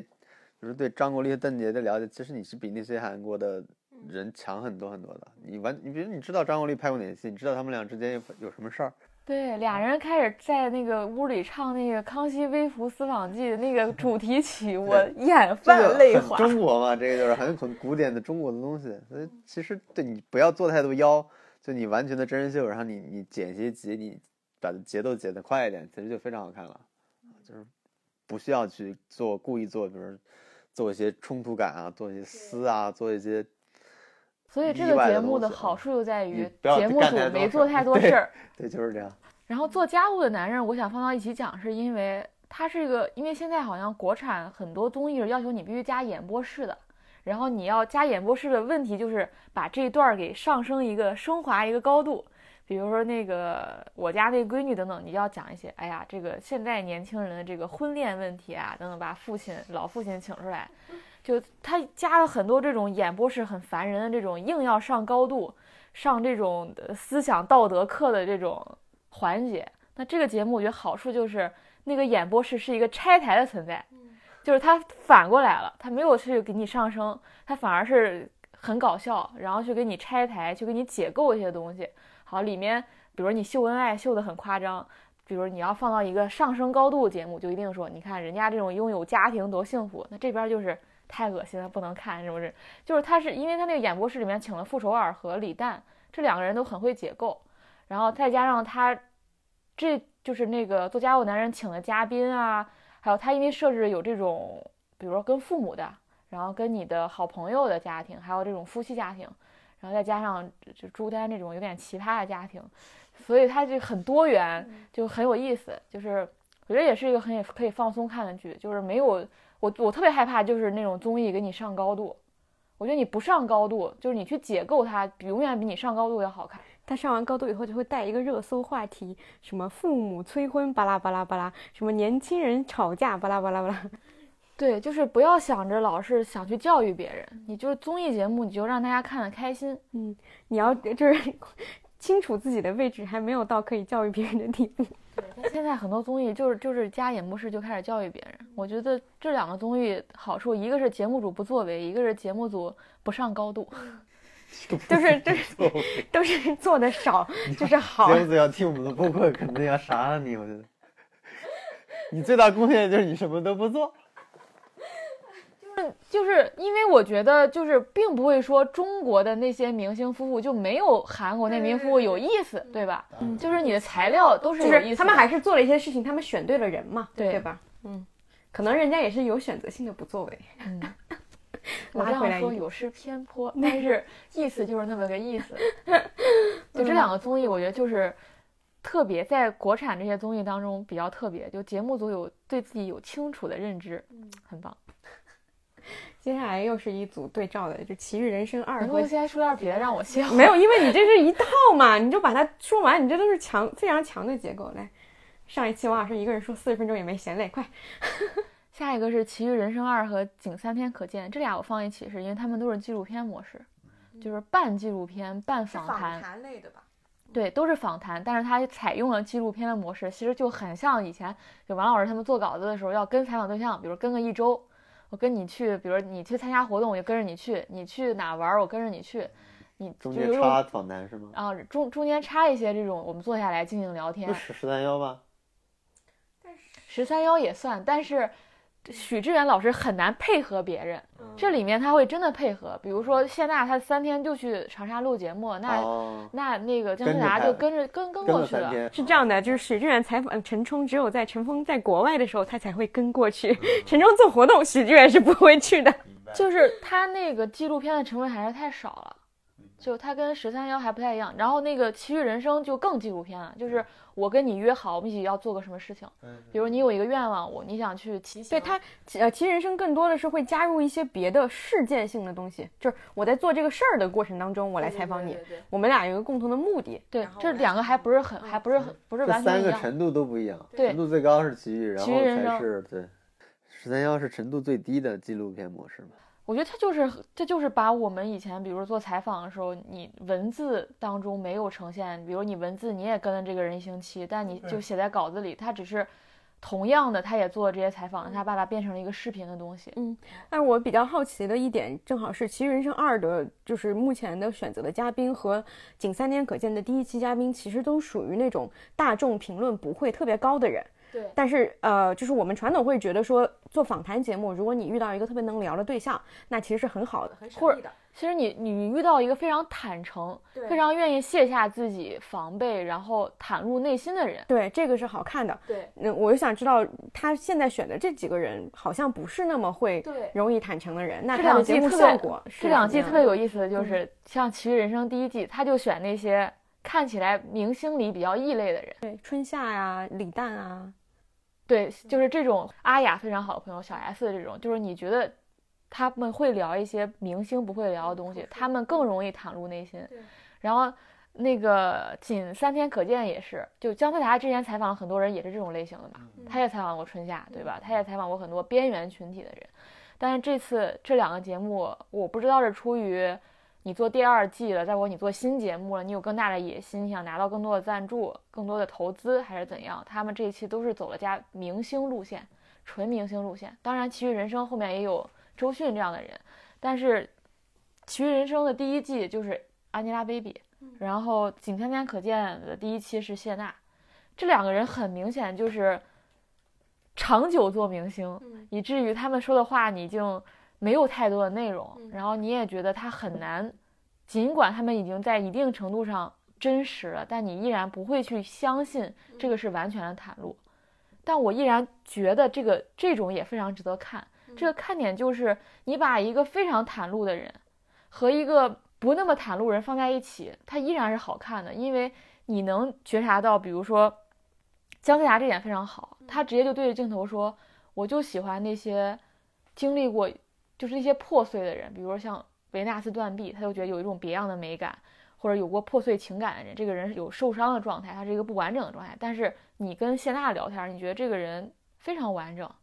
然后他没有不满足，然后他很乐观，然后他的一切解读的都非常简单。但是你跟这样一个人聊天的时候，他会有那么几分钟是卸下防备，或者说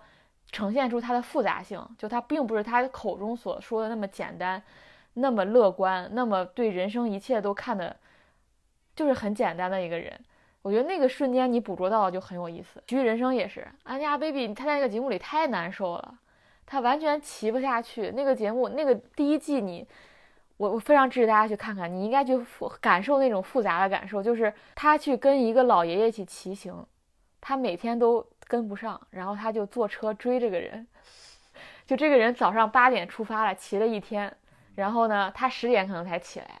然后呢，老爷已经走了，那他怎么赶上？他又不愿意说这个任务到此就放弃，他就开始坐汽车，汽车开了一天，开到晚上五六点到了，然后追上他了。就日复一日，每天这样，然后最后那个总导演说：“我觉得你们为什么总是这样？”总总导演忍不住了，说：“为什么你们总是这样半途而废，然后打退堂鼓，然后一趟一趟的追？你觉得这样我们做一个节目还有意义吗？就是我们做这件事还有意义吗？你没有在骑行，你每天坐汽车，你你坐汽车坐了三天，然后你录这么一个节目，然后呢，所有人都在配合这个人完成这个过程，然后你还要假模假式说一些啊，人生就是这样。”就是有很多你不愿意经历的，他还要讲一讲自己人生当中啊，我想升华一下，我想留下一个作品，然后我觉得自己我不想给大家留下印象，就是我是一个明星，然后我老公很爱我，就就就是你你你，我不我不觉得说你必须坦诚的人遇到坦诚的人，你一个很会采访的人要碰到一个。就并不是说彼此坦诚的那个过程才好看的。你遇到一个很难搞的人，但你还要把这件事情完成的这个过程也很有意思。我觉得可能大家一开始对他们建立的标准就是《奇遇人生》就是一股清流，所以觉得你不应该请到 Angelababy 这样人来上节目。所以《奇遇人生》第一季好像能上九分吧评分，然后这一季就是因为 Angelababy，然后大家打可低可低的分儿。嗯。我看到有一个采访，就是采访这个赵琦嘛，就是那个总导演，他两季都是他。他有人问，就是有很多人都问他为什么要选这位，反正他们说的倒是很冠冕堂皇，就说我们节目还是有更多的包容性，我们要呈现更多不一样的人。然后他自己有说一句话，我觉得非常好笑，他说：“我觉得杨颖还是有一定的反自我反省，他意识到这个年纪不能再像十年之前那样工作了，对于未来十年到底怎么样，他可能正在思考。”就是一个，就听你说完刚刚那段以后，我觉得他有，嗯。他有他他意他可能意识到可能不能这样了，对，但是他不愿意为此做任何努力。对对对对对，他的努力就是努力一天，他就觉得不行了。对，就是我觉得你说刚刚说的那个剧情就非常像他现在的情况，就是这个事情就是现实是你需要八点起来去做这个努力，但是你就是没有办法八点起来，你就是十点起来，然后你坐汽车就是你有一个。后备方案就是你如果不做八点起，你也可以十点起再坐汽车。这个东西就是被人说而已，但是你还是可以把这个事情完成下去，你还是可以继续这样走下去。只是这样对你不好，你也知道这样对你不好。可是就是因为坐在汽车里舒服，那你就选择继续坐汽车了。嗯，就是这样的一个。他坐汽车里面没有跟着他拍吗？拍了，但拍了很很少很短，所以他那个过程就在反复。他因为骑了好多天。然后最后呢，他就要就经纪人要把他带走，就他没有那个，因为那个老爷爷他是要骑到一直骑到温哥华的，他要骑很久，可能骑一个月，节目组可能只跟他五六天这样，但是安吉拉贝贝这五六天都没有完成，他中间被经纪人带走了，然后他在最后的时候说，哎呀，我好想再骑一会儿，再让我多骑半个小时吧。那其实挺好看的，这就是真很好看，因为因为你很难看到这个人放弃啊，因为他被保护的太好了。你很难看。我觉得，我觉得好看，这种好看跟两个坦诚人在一起好看，真的是完全不一样的。是你作为观众，你特别清楚的看到了一些东西，而不是呃采访对象和呃采访者说出来了一些东西。对，你看到的是一个正在发生的事情。对，姜思达这个人也很敢，包括《仅三天可见》，为什么我觉得采访一个极度自洽的人依然值得看呢？因为姜思达就直接对着镜头说，我觉得他没有呈现出我想要的状态，就是我想在他身上找到那种破碎的东西，他没有呈现给我，他会直。他会直接对对镜头，就他自己能意识到这点。跟我做一个访谈者，我即使没有采访到，我也要把它遮盖过去。他还是没有这样。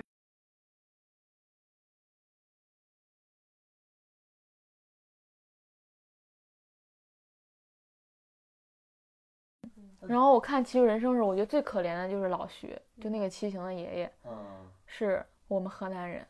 哇，终于曝光我的习惯了。然后这期之后，大家千万不要再 留错言。然后呢，他其实就是我按部就班，每天我要睡多久，每天要骑多少公里，我都是有过精确的计算的。我要多少天之内到达某个城市。但是因为这个节目组，因为 Angelababy 的加入，他好像被打扰了，对他这个行程也被打乱了。然后他比如说要在郊外搭帐篷，那 Angelababy 就说我不想在这儿睡。因为没有洗手间，所以我不想在这儿睡的，就是非常值得看，千万不要因为是安家的病你就不看了。我从另一个角度，那就太值得。就以前我们去做采访，就是我们刚才也提到，两个互相坦诚的人是很容易写一个很很好的报道嘛。但是如果是一个是这样，就是我去跟着采安家贝，那我这个这样的就是完全呈现这么一种现在真人秀能呈现的东西是不可能的。我肯定还是要写个冠冕堂皇的东西出来才能发出来嘛，因为文字稿是没有办法去呈现这一面的。但你发现，不管是《奇遇人生》还是那个你刚才说的姜思达这边，其实都做到原来纸媒或者文字报道做不到的事儿。就是姜思达可以坦诚的说，我没有这个采访是不成功的。你见过哪个纸媒采访完过后说，就我们今天这个采访是不成功的？但是我给大家说一下，这个是不是？其实你发现，从纸媒的就是呈现真实性来说，不光不管是事实的真实性，就是姜思达没有采到这个真正的东西，但是至少作为采访者。者的真实性，他他已经告诉你，他说我今天就是我失败了，或者说我就没有达到这个要求，就是他没有开放我。至少这一层的真实性，就是没有挖掘成功的真实性，其实已经传递给读者了。读者再去看这个访谈的意义是不一样的。就这个就是一种信息量，不代表成功才是一种信息量。这个就是说我就是看了一场失败的采访，那怎么我就去看怎么失败的嘛？谢娜怎么防备，怎么就是不愿意，这就是我看这篇文章的观点。但如果有写成文字稿，它可能就是一个谢娜什么谈论什么他的那些东西，就是那些真正有价值的东西，其实就被忽视掉了。你你价值就是谢娜拒绝跟你聊嘛，就是然后你失败了，他倒没有拒绝。我知道，啊，就是举个例子拒绝嗯向你坦诚跟你嗯聊嘛，就是其实你想看的就是他为什么会拒绝，就像 Angelababy 一样，就是 Angelababy 拒绝成为一个奋进的人，他通过这个节目，我相信他想上节这个节目的原因，他是应该是想想要想改变一下对对对对对，结果发现自己暴露了对嗯，就是对他来说，公众对他的看法显然比他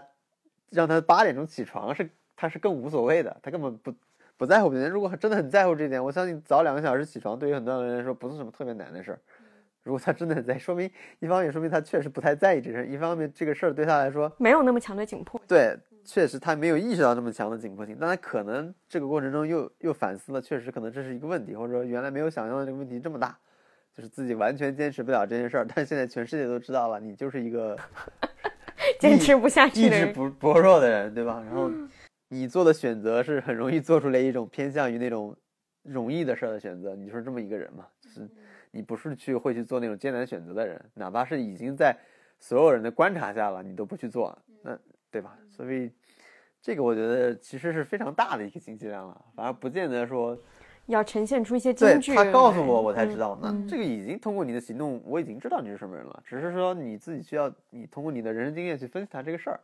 就你的对这个节目你能取得的信息，取决于你自己的人生经验有多少。对，所以我就这两个节目让我觉得不是成功的访谈，或者说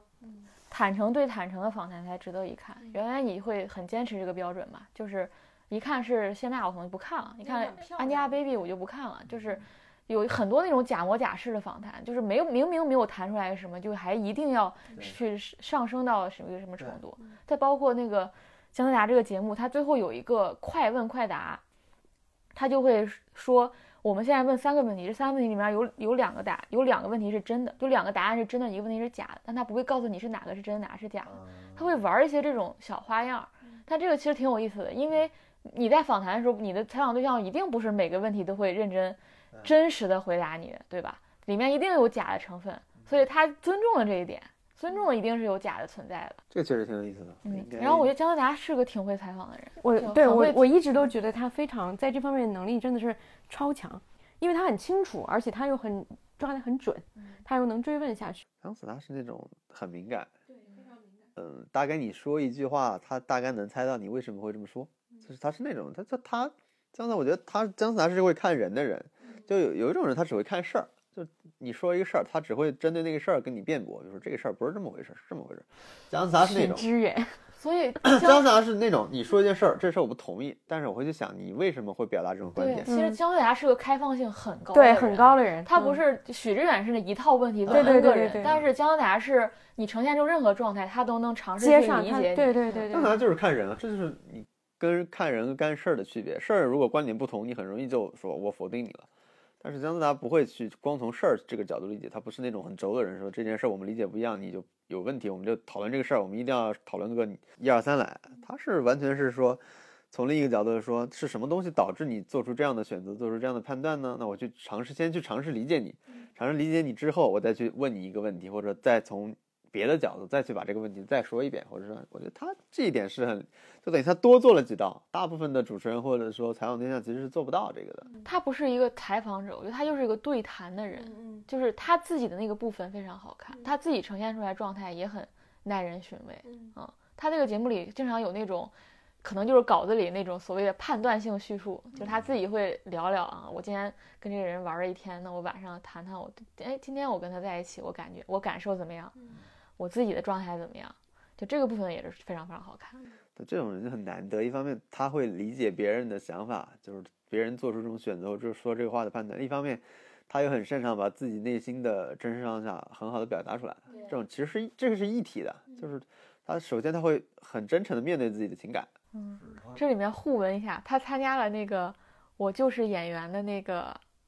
嘉宾，算是那种就是媒体评委，然后他是在座的所在一个夸夸群的氛围里，唯一说敢说一些，我觉得你们演的不好。我接下来聊一下那个，呃，令人心动的 offer 吧。正好这个也跟 姜思达有关系，就是令人心动的 offer 令人心动的 offer 是那个买的那个就是 Good People 的版权嘛，然后大家也知道 Good People 是做 Heart Signal 那个团队做的，我们之前也聊过这个节目，算是就这个汉化速度真的是非常快了。今年上半年就是刚有的冬天刚有的这个 Good People，然后现在才秋天就已经做出汉化版来了。当时是 Good People 刚播，应该是腾讯就买了版权，然后我看这一集的。嗯，最大的感受就是这个版权买的真的很值，因为它所有东西都用到了，没有一段废材料。就是嗯，他，因为他整个是一个讲律所求职的这样一个综艺嘛。因为我身边有很多就是在律所工作的律师朋友，所以从这个节目的海选到各种这些这些阶段，其实我都有收到消息。然后最后呈现出来的结果让我惊讶的就是，他连。呃，它一比一还原到什么程度？就是第一期你看完以后，有人会觉得，哎，我是打开错了地方吗？就是我还是在看韩版吗？包括它里面呈现的最开始会有一些实习生去上班的镜头，比如说我去那那个电梯门打开啊，或者说我这个公交车打开，然后我走过去，然后或者说我穿好衣服，类似这样一些细节性的东西，也都跟韩版是非常非常像的。包括它整个办公室的设置，它连镜头的摆放，就是办公室里面怎么去捕捉这个办公室里面的这些戏，它。肯定是韩版都有具体的，我们这个镜头放哪，然后这个镜头怎么切，它有这样一些设置。我觉得他连这个图都分享给了这个团队，腾讯找的一个样板，他他们因为两个两个节目应该都是找了一个新的，嗯，租了一个新的办公室去拍这个东西，不是真正的这个律所的办公室，所以他连这个部分就是镜头，它和和那个装修，它都复制过来了。所以你看的时候，你就知道它是一个翻拍的项目，而且，呃，这些就是硬件方面的都算了，就是包括说人设都会让你有一些熟悉的感觉。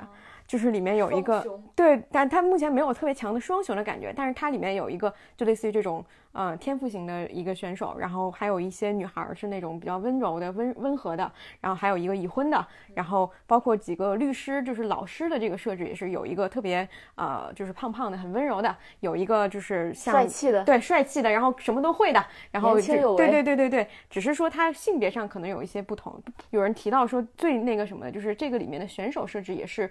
三女五男，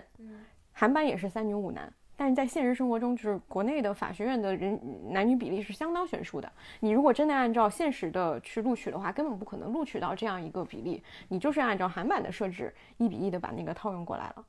这时候我就想问了，那不一样的地方是哪里？不一样的地方是它还是加了一些在呃，第一案件肯定不一样。它这里面因为因为呃，我们的法系跟韩国还是有区别的，所以它在这里面有意的设置了，比如说这一期的这个案子就是一个嗯名誉纠纷的一个案子，所以它有一些嗯侵权的，就是比如说我们去讨论网络暴力这一期，他就要带出一个话题，就是大家周震南和那个那个呃何炅他们就在演播室里讨论网络暴力。对我们来说的影响是什么？就是他也要上升一个高度嘛。就是韩版他就不会，就是真的是就事论事去讨论案例和讨论他们的反应，他更多分析的是年轻人在这个职场当中他的性格。但是这里面他更多的可能是借助案例来讨论说一个社会话题，对一个社会话题，或者说是呃我们去讨论职场这个事情，泛泛的去讨论职场这个事情本身。但是演播室里没有几个真正上班的人。周震南是一个，周震南开始说，他说啊，我也想去上班。后来他听说上班一天要坐在办公室里坐八九个小时，他说要坐这么久。周震南，他他永远都是这样的人设。周震南前几天上了李佳琦的直播间，对对对，他对现实生活非常，当然也是一个还能卖东西。对对对，当然也是一个角度，但是就是这个这个演播室里面，你如果真的要让几个人来讨论呃职场，那其实很很难有说服力。嗯，但是这个节目有一个好的意思，好的点就在于说，我也我也感觉到了，就是就像我们前面所说的这些国产综艺里，其实嘉宾或者说素人选手的质量是不比韩国差的。嗯，它是有大量的人可以去供你选择，他们也有很强的故事性可以去挖掘的。这里面的所有年轻人，包括这些导师，呃，他们的素质都很高，呃，专业能力应该也不差。然后这些东西都通过节目能够很好的表达出来，包括说之前做呃《心动的信号》汉化版的时候，呃，我们也能看到里面的男男女嘉宾颜值也都很高，类似这样的一些东西其实都是有的。就是呃，我们在这方面的储备肯定是不比韩国差的，只是说我们怎么去通过综艺这样的方式去表达出来，是还是有差距的。就是节目组的这个能力还是有差，你说这个时候，我突然想到我们之前录那个《浪漫体质》的时候，我们说这种都市爱情剧，就是你放到国产做，它还是会做一些这种贴社会学标签，贴社会学的标签。嗯。这这里面就是要贴社会话题的标签，对对对。对它很难去就是还原人在那个、嗯。我们当时说的那种氛围当中，对对对对你的那种状态是什么嗯样的。好像这是国内做综艺的套路吧？好像感觉每个综艺都想上热搜一样，就是他一定要造几个概念出来。因为好像你他的 KPI 应该就是你上热搜所以多少，你必须拿那些东西，你是很难说以一个完整的态度说，我就是观察人类在职场这个东，你的第一次去面对职场那种紧张感，那这个东西上不了热热搜啊，这怎么上热搜呢？它没有一个关键词。对呀、没有争议性的话题。哎，我我有个很好奇，他一比一还原韩国的那个布景，他他是真的在律所的办公室里做的吗？还是搭没有，了一个外景应该是搭的外景。啊，就是我看那个就是样子不太像是他们律师真正工作的环境。对，我就很好奇，京都不在国贸吗？那啊，不是京都，他们是那个敬天城，哦，嗯，不是京都，换了一个律所嗯，对对，上海的一个另外一个律所，所以是在上海拍的吗？对，上海拍的，哦，我又想起看《Good People》的时候的很多对，现在镜他那个头了，，对，就是半夜去吃那个是算什么关，也不是关东煮，对对对，就是韩国那种鱼糕鱼糕之类的，然后。然后在那个天气很冷，在街上走，还有他们在办公室里，我现在脑子里全是那些画面。这里面有一个选手，我特别觉得油腻，但是就是他是一个上过那个诗词大会的那种人，他是一个人大毕业的一个男生，就他特别油腻在于，比如说我们中午就他们也有就中午跟律师一起吃饭，然后那个律师就会问说你们就是每个人形容一下你们第一次见我们的那个感觉，这个男生就用了，他说我用呃四个成语吧，就用的都是特别生僻的成语。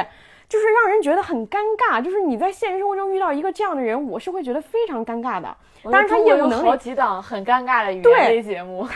就是他，当然他业务能力应该是不差的，可是他就是一个非常，而且他的性格也很有意思，他就是那种很有野心的人。只是说他的这个表现，他说完那些文文绉绉的话以后，演播室里的朋友他们就哇，好有文采，哇，我都做不到这些。然后我就心想说，没有人现实生活里会这么说话的吧？至少我没有见过这样的人，就是就是还是会有一些很很中国的部分，你会觉得像是在表演一样。看《Good People》的时候，你觉得是就像在看一个职场剧，对非常代入。对，就是卫生嘛，就是这个里面他也用了卫生的插曲，但是他用的时候是在一个特别不恰当的时候用的，就是在大家第一次见面的时候，他想起了卫生。我觉得这个东西应该是这 Good People 会在那个每天结束之后，夜幕降临，你知道，就是那种氛围上来的时候，每个人自己在低头回味自己今天的表现，有他只在那个时刻，就是人在那个时刻，你才会抒情啊，因为你对对对白天在一个工作状态当有那么忙，中。哪有时对对间去抒情啊对对对对对呀，节奏不对嘛？怎么不找我们去做插曲呢？你看我们每期节目的开头曲多么优秀，这不是我说的，一个从来没有选过曲子的人说。所以我说在公允嘛。所以我觉得就是做就就是讨论了这么多国产综艺，我觉得主题就是其实有很多可挖掘的东西，而且也有可能去把它做得更好。嗯我觉得是可以做好的，就是要少少点油腻，对，多尊重一些内容本身的规律。对人本身吧，我觉得，嗯。然后接下来我们聊最后两个韩综，其实也是我们不是什么新的东西，都是我们看了一段时间的。一个是《You Quiz》，然后主要是他有上周的那一期比较值得聊是，呃，他们去了上岩洞，就是韩国的，就首尔的，就是所有的，嗯，电视电视台聚聚集的一个区域，然后他们去在那里那一期，那个刘刘在石给金泰浩打了电话，又在那个 T V N 上偶遇老罗，就等于说这是一一期非常就是韩综粉丝不得不看的一期。嗯，然后王老师有什么感想吗？对于这期？我因为 quiz 我其实一直在看了，就是很很多人可能中断了，我其实每期基本上都看了。就是这个，我觉得就是一个 挺常规的一期，只是放到了那个电视节目的从业者里边儿，它是大家都很熟，但对会很熟，然后里面你也会有些好奇的点嘛，就比如说今天要和呃金泰和不是龙一石龙一石，龙一石就是韩国综艺两大山脉嘛，就是这种类似于这种东西。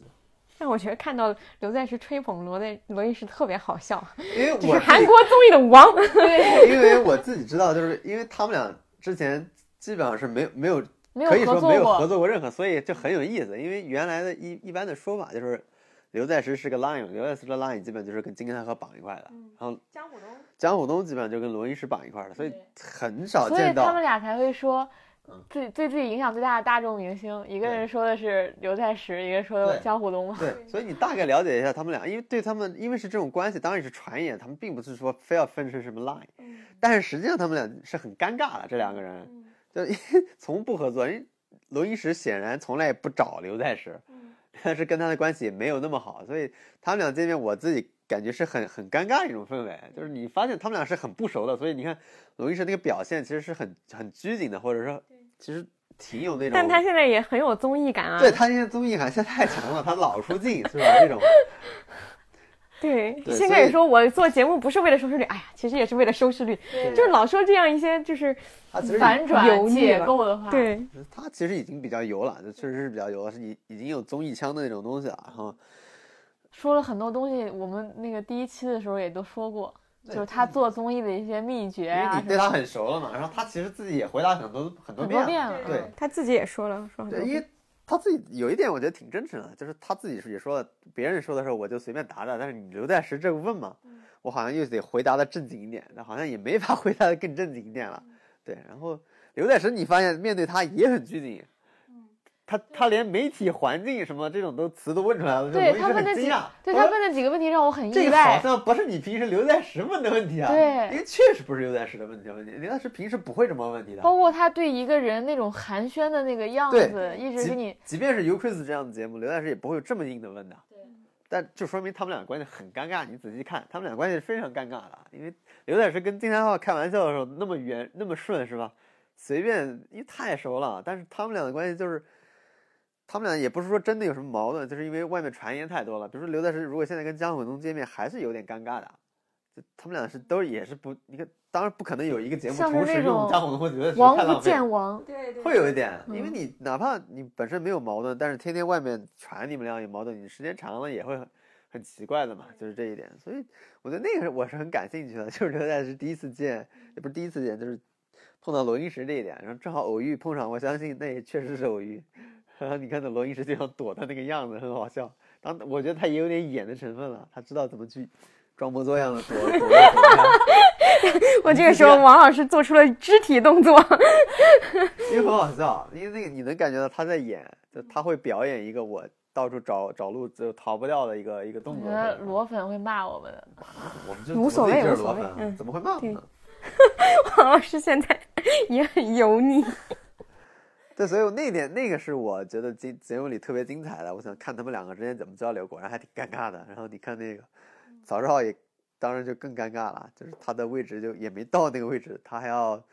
对，曹少这这一期特别尴尬，特别尴尬，特别尴尬。他就是给自己设定设定为一个我要争取更多演出机会的一个人。但没有人理嗯解。，对，但是他的人设就是我要争取更多演出机会，但没有人屌我。他的人设应该就是这样的。然后那个剪辑还把他跟老罗那个对，撕 开在画面的两端。就是正常情况下，就我没有机会，但是一般人会客套一下，你还是有机会的。但是他确实没有机会，这个才是最尴尬。就是一般人实力差不多，可能说一下啊，别人还客套一下啊，我们下次合作是吧？但完全不跟他客套，因为我们确实没有任何机会合作，因为你的咖位确实到不了罗云石的那个位置，罗云石也不会用这样的 gagman，罗云石很少用，除了江虎东和李寿坤之外，他们是他是不用的，他基本上已经用演员和这些歌手什么都会用，但是就所以这一点是让曹少很尴尬，他自己也知道合作的可能性很小，但是你又说你又没什么别的梗，可对，然后你又把自己坐那个位置，你就会让自己很尴尬嘛，你就把自己晾在那里了。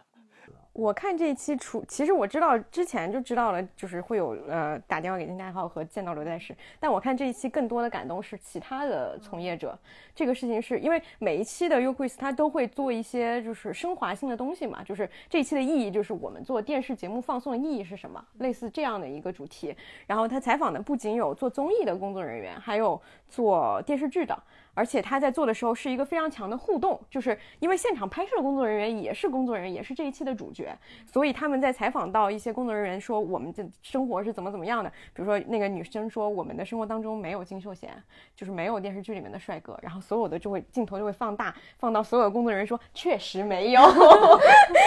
对，类似这样的一些互动，包括他整个剪辑的时候会真的出来一个剪辑屏幕，然后去说哎暂停一下，然后音乐的各种这样一些东西，甚至他把 U Quiz 这这一期要制作需要的时间全都在这期节目里面放到了。我觉得这个点是让我非常感动的，就是它呈现出了说我们现在所看到的这期节目，我拍的是我们的故事，对我们是付出了什么样的辛苦。虽然现在整个环环境不是特别好，收视率很低，然后我们也依然为了我们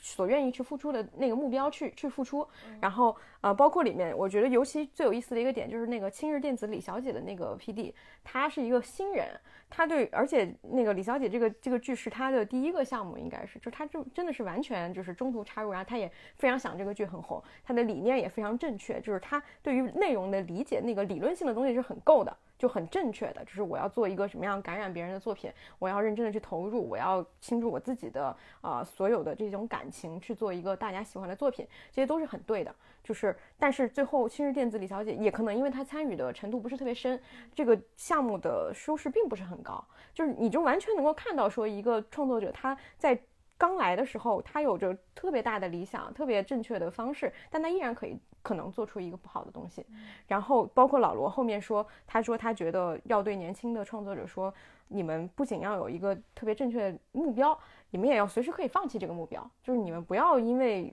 你特别想做那个东西，特别一直往前冲，然后忽视掉说，其实你完全可以转变一下，你也可以继续把这个东西做下去。我觉得正好就是就是一年轻人和后面采访的这种前辈对他们的方式，或者说是一个挺呼应的事情，我觉得这个点还挺有意思的。我当时印象比较深的是老，他们呃刘在石问大概问老罗他的危机吧，然后他就说他做那个冰岛的三餐的时候，他说为想做五分钟，其实也是意识到说想要寻求一些变化。对，我想起我们聊那个 综艺前浪和对对综艺对后浪，我当时就脑子里想到了张 teacher，对对对对对，就是我觉得我就很好奇他对这个有没有认知嘛？我觉得是有的。对他呈现出来回答这个，就是代表着他已经意识到了。对对对，嗯。但是我看完那期以后，那个是我最想让刘在石问的问题。嗯，我又我我又查了一下《新西游记七》的收视率还是很高，很好还是比这个已经是一个嗯对一个一个一个经典 IP 了啊。是不会改对对对短期内不会改变，但是你得有对，就有是我觉得他新的东肯定有西出来嘛，肯定有这个危机的，嗯。嗯，有这个危机意识。好的，那《新西游记》还有的，《新西游记七》还有的聊吗？感觉就没有什么可展开的部分。有点像浪漫体质那种感觉，希望他们玩个一百对对季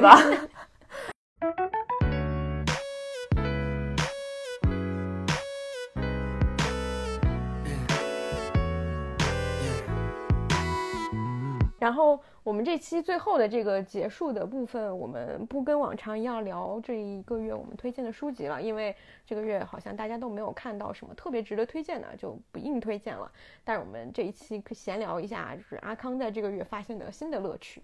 我之前根本不知道李佳琦和薇娅这两个人，大家可能不知道，我就是很落后，完全不知道这个直播卖货这东西，因为我真的是一个物欲很低的人，我就低到我很希望我没有这个肉身，我直接全面线上化，我觉得很好。我是怎么看到的？也也可能是你们都发，你是发微博还是说有说这两个人之类的？我就想抱着想想看看到底咋回事儿，然后看了之后我发现。有一个很大的感觉，就是阿里巴巴完全可以是个内容公司，就是它不不光是阿里大文娱，就它本身这个直播是就是内容。我就是第一次感觉到，就内容电商这个词是成立的，就他们就是在输出内容，不管是李佳琦还是李佳琦会更突出一点在内容这个、嗯因为李佳琦，有一些特别的金句，他有一些特别个人化的东西。对，嗯，然后。嗯，我我看了一个数据，是薇娅是去年一年是卖了二十七个亿，然后我就非常，因为我觉得他一个人就是一个百货公司，于是我就去查了查去年百货公司百中国最大陆最厉害的百货公司就是星光天地 SKP，然后它一年是一百一百二十五亿，那你可以算算，这个人基本上是相当于最牛逼的这种百货公司，他可能一个人占十分之一。这样一个啊，不是十分之一，二十分呃五分之一，五分之一。嗯，一个人占五分之一，真的我觉得这个很震惊。然后我觉得他跟李佳琦两个人其实路径还挺不一样的，然后风格也完完全不一样。就是薇娅比较像是一个标准，嗯，就是一个模板，就是而且薇娅好好像更有那种陪伴感和亲近感的感觉，对因为我见过她在直播的时候吃吃吃泡面，他是个很冷静的人。嗯，他不是李佳琦那种嗯很会带动气氛，嗯嗯嗯他是一个，他虽然也会带动，但他整体是一个很冷静的，不是那种狂热型的。而且声音也比较是比比较，沙哑嗯嗯，然后那个李佳琦其实就是一个出圈的，他是一个非常个性化的人。然后我觉得这两个人都身上自带魔力，嗯就薇娅有一种让你信任她的魔力。因为我看她有一个直播是她卖一个面条机，然后那面条机就因为那个面粉放的时间长了，因为他们不是要演示嘛，所以他可能已经准备好了面粉，那个面条机那个速度就很慢，他当场就说，如果是这样子，我我就不卖了，就这个货我们就下掉。他说你现在再把面粉再弄新的面粉来试一试，如果还是这样，我们就这个货就坚决不卖。就是他他会让你很有这种信任感。然后李佳琦呢，就是那种他会吐槽，他会跟他的助理就是斗来斗去的，包括他也会跟直播间的评论里斗来斗去的。对他们两个人是完全不同的风格，然后也有点像观影坐标系，有没有一个很规整、一个模板化的东西？一个人是充满个性化、出圈儿的一个东西，然后很有意思。因为我看那个时候，我真的就把它当成一个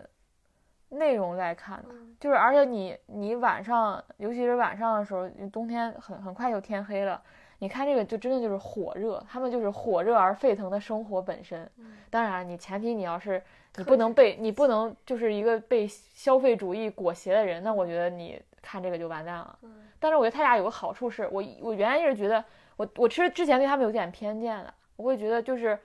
他们就是鼓吹消费主义嘛，就让你买买买，从而过得很好，就是你只有通过买买买才能过上更好的生活。但我看他们直播之后，我觉得他们没有这个倾向，他们没有向你渲渲染说你你必须拥有更好的，你你用更好的呃护肤品，你用更你用更好的包，你你才能你才代表了你的某种身份和怎样。他只是说，好，你生活需要各种东西，那我就给你推荐这些因为他卖的真的是百货，对，它不是奢侈品，然后也不是特，就是它的价格也都有有差别。对，薇娅嗯是有各各种的。其实李佳琦是较为偏偏美美妆的，但李嗯佳琦也一直说，你你挣多少钱你就过多过什么样的生活。他说这句话我一直在我直播间反复的说，就是我觉得他没有到，我原来对他们是有点这种消费主义的偏见，但我看了之后，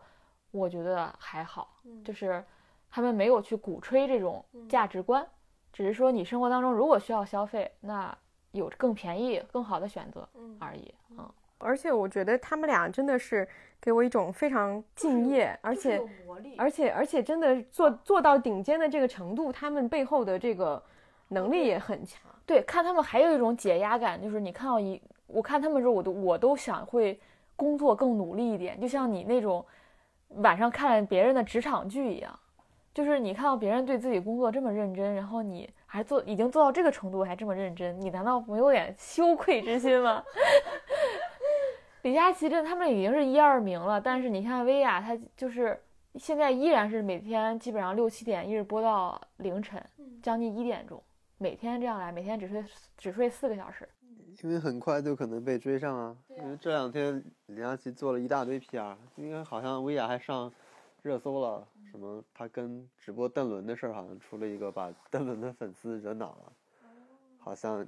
在不停的黑他。然后一二名很快，也许很很容易就一手了呀。你这个行业就是这样。对，我觉得李佳琦现在有反超的可能吧，嗯，但是不管怎样，他们已经是行业里的最厉害的人了，嗯，但对自己的工作还能这么的充沛，这么有充沛的热情，真的很感染人。今天的主题非常的正向，因为我觉得，就是一个人如果为一件事非常执着的努力，就是这个过程如果被记录下来的时候，它就是一个真人秀啊。我觉得它就是一个李佳琦的职场真人秀啊，他的直播，嗯，就有这种感觉，就是火热，这是火热，一点都不丧。你如果丧的时候，你就看他俩直播，你就被带动了那个气氛。一年卖二十七个亿还这么努力，你有什么资格不努力？就很实在，让人觉得就没有那些质问人生意义等这种虚无缥缈的东西，就是一单是一单，卖一单我就多挣两块钱，我觉得这种生活特别踏实。这个跟种地是一回事。个 人价值实现找到了。踏实吗，是吧？对，跟我们上期互文，对，对这种感觉做很多工作，其实你的链条是很长的嘛。你看到你最后的成果，其实是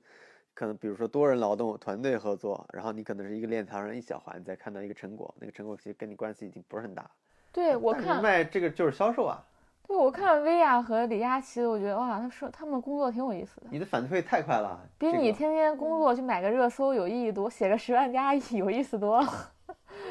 就是你起码不会质质质问太多的意义。我还对比去看了看李湘的直播，我专门去对比了一下，我就想看看别的直播为啥别的主播为啥就没有这个魔力，尤其是这种已经功成名就的这种明星来做。李湘的卖每一种产品都给我一种感觉是，这个产品我是不会用的，你们可以买，但是我是不会用，用。我是会用更高级的 这种感觉。是我看其他的就是主播，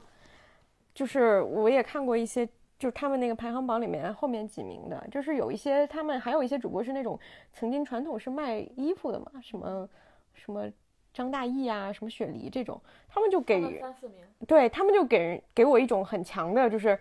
我是在卖东西的感觉，我是要把这个东西卖。他有鼓吹说用了这个东西你就会变得更好，因为他卖过一个，我看他们卖过一个韩国的美容仪，他就会讲说韩国所有女孩子都在用这个，我就觉得我不能不没有。就是他的意思，就是说，所有女生，就是韩国女生为什么皮肤好，都是因为用了这个，所以你必须得拥有一台这个，就是他会有这样的一个逻辑在里面，就是非常就是是是你想象当中那种会卖货的逻辑。但当然，他们这种这一套也是有受众的，所以再加上他们以前有一些自己积攒的粉丝，所以还是有另外一些不那么强烈的主播，你就会感觉他们是疲惫的，就他们很容易就疲惫了，他们的体力不够，或者说他们的对这个太考验体力对了。精力不够，所以他们到后期没有那么强的带动性，你看，我们三个人录一个两个小时播客，哈欠连天。已经筋疲力尽。他是一个人 对，一直在说。好的，那我们能说什么呢？这期我们也录了两个小时，对我们能说什么呢？我们就没法直播卖货。我们没有反馈啊，你卖一个货，你挣了多少钱，你知道呀，是吧？我们的反馈是什么？我们的反馈就是大家说声音调小一点。划水，声音太小了，是不是感冒了？然后 是不是山东人？山东人，这期讲的很深入，可以再深入一点。好了好了好了，我们不要再吐槽了。好，这期就这样吧，就这么平淡的对不起结束。大家对，还吐槽了一下。好，那我们下期再见。再见。